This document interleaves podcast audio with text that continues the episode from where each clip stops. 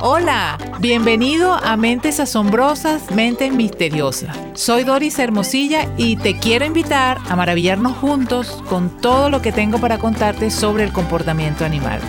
Nunca verás a los animales de la misma forma después de escuchar cada uno de estos episodios. Sin más demora, comencemos. ¿Tienen los animales intención, motivación? ¿Pueden engañar los animales sabiendo exactamente lo que hacen, cómo, para qué y por qué lo hacen?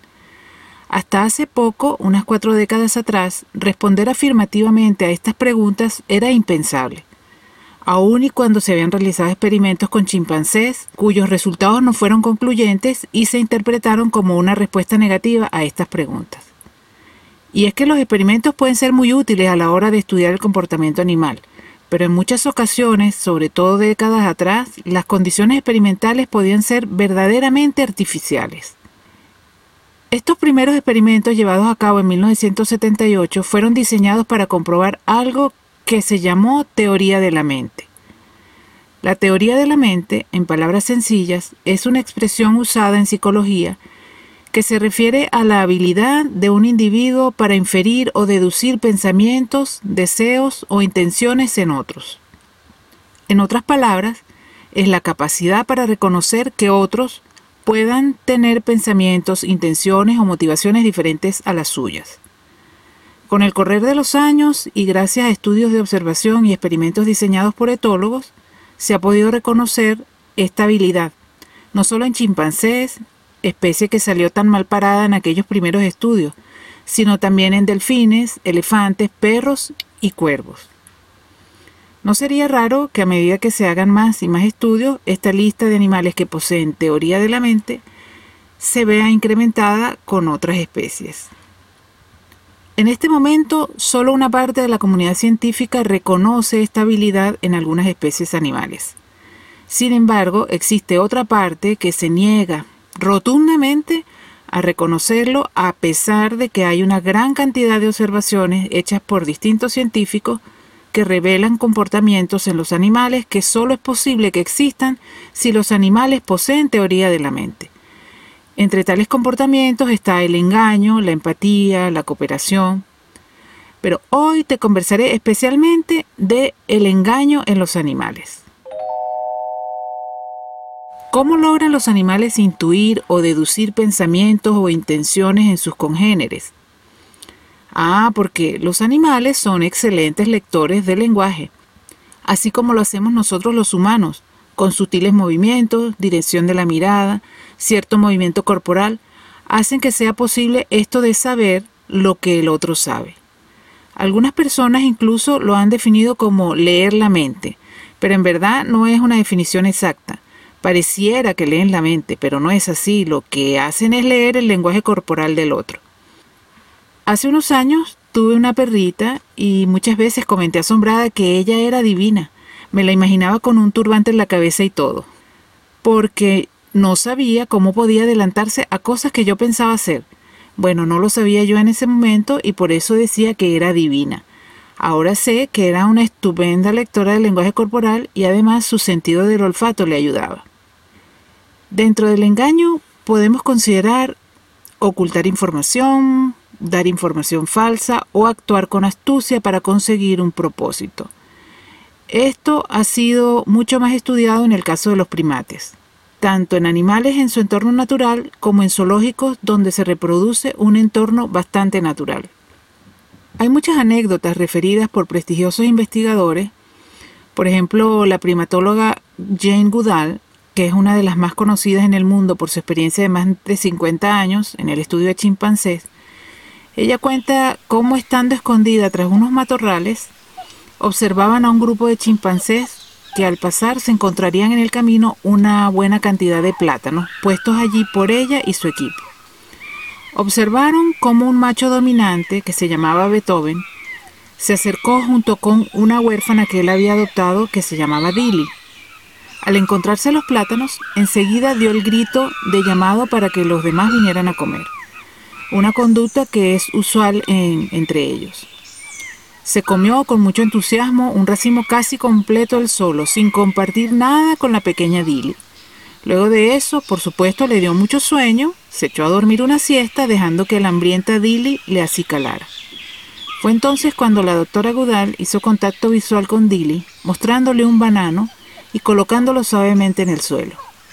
Dilly no dio el chillido llamando a los demás a comer, como usualmente hacen los chimpancés, sino que se alejó cuidadosamente de Beethoven y sigilosamente se acercó a donde estaba la fruta, devorándola rápidamente y regresando con igual sigilo a donde estaba Beethoven durmiendo a pierna suelta.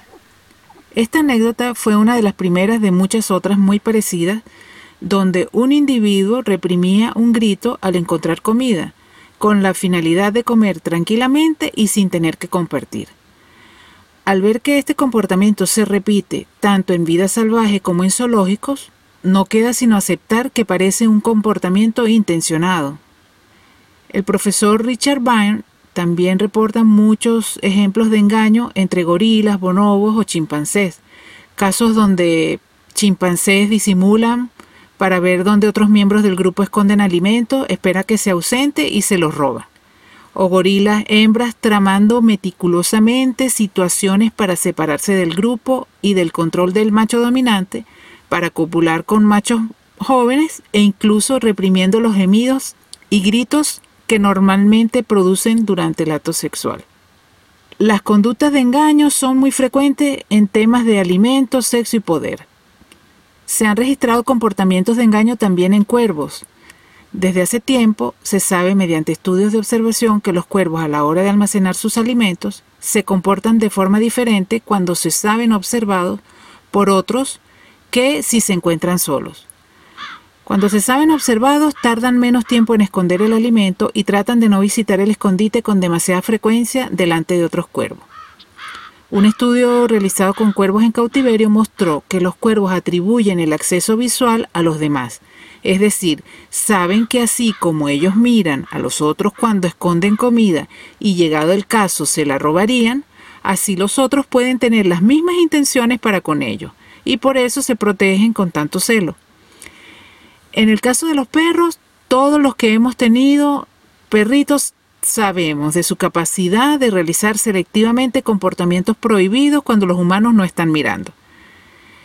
En el caso de otras aves, cerdos y cabras, también hay referencias a comportamiento de engaño, pero hasta el momento son tan solo anecdóticas, no han sido estudiadas. Pero como te dije en un episodio anterior, la falta de evidencia no es evidencia de falta. Para terminar, te contaré una anécdota real. Guapo, un mono capuchino que habitaba en las selvas húmedas de Costa Rica, corría entre los árboles huyendo de una persecución en su contra por parte de un grupo aliado de tres monos de más alto rango. Guapo tenía varios minutos huyendo, tratando de que el trío de monos furiosos no le diera alcance.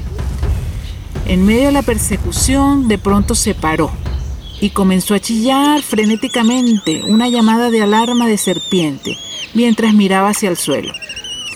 Los tres enemigos se pararon a su vez en seco sobre sus dos patas traseras e intentaron hacer una inspección para ver a la serpiente, y al ver que no había nada, se reanudó la persecución amenazando a Guapo nuevamente. Momentos después, cuando surcaba el cielo una urraca, un ave inofensiva. Guapo utilizó otra táctica para distraer a sus perseguidores, emitiendo una seguidilla de tres llamadas que usualmente las usan cuando avistan un, un águila o un búho grande. Los monos perseguidores pararon en seco nuevamente mirando al cielo y al darse cuenta que no era un ave peligrosa, vuelven otra vez a su persecución. Un poco más adelante y por segunda vez Guapo vuelve a chillar alertando por otra serpiente imaginaria. Dos de los monos se aburrieron de sus artimañas y se alejaron, ah, dejándolo tranquilo. Kurmud, el otro mono que quedaba, continuó mirándolo en forma desafiante, pero ya sin el apoyo de los otros dos, eh, decidió dejar al guapo en paz, al menos de momento. Guapo aprovechó y se puso a buscar insectos, pero mirando furtivamente y con desconfianza al mono que quedó. Se sentía aliviado de momento, sus engaños le habían funcionado. Esto es todo por hoy.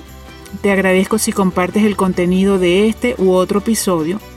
Coméntame si hay algún tópico especial acerca de comportamiento animal del que te gustaría conocer más. Hasta un próximo episodio lleno de asombroso contenido acerca de la mente misteriosa de los animales. Chao.